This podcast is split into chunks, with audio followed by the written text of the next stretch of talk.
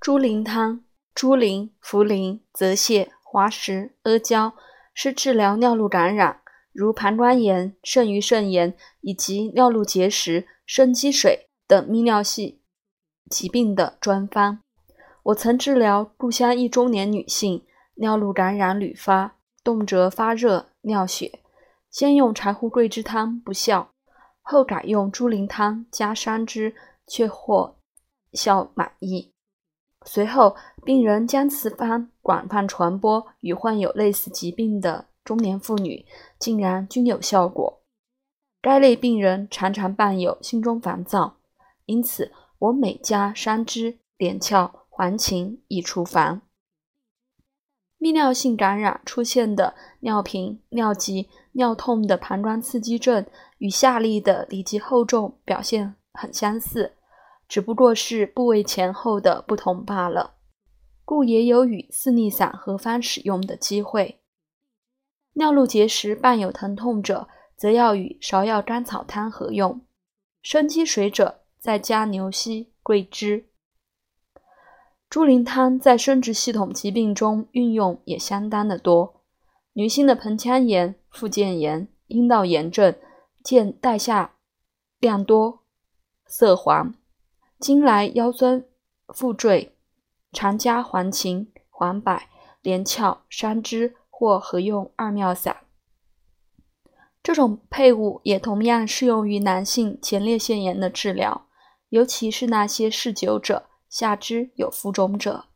另外，本方还可以与四妙散合用，治疗痛风；加山栀、连翘治疗失眠，治疗小儿、老人的下痢等。《伤寒论》也有少阴病夏历六七日，咳而呕渴，心烦不得眠者，猪苓汤主之的治验。猪苓汤与五苓散有很大的不同，病位上，五苓散主全身的水液代谢异常，猪苓汤则侧重于治疗泌尿生殖系统为主的下焦疾病。病性上。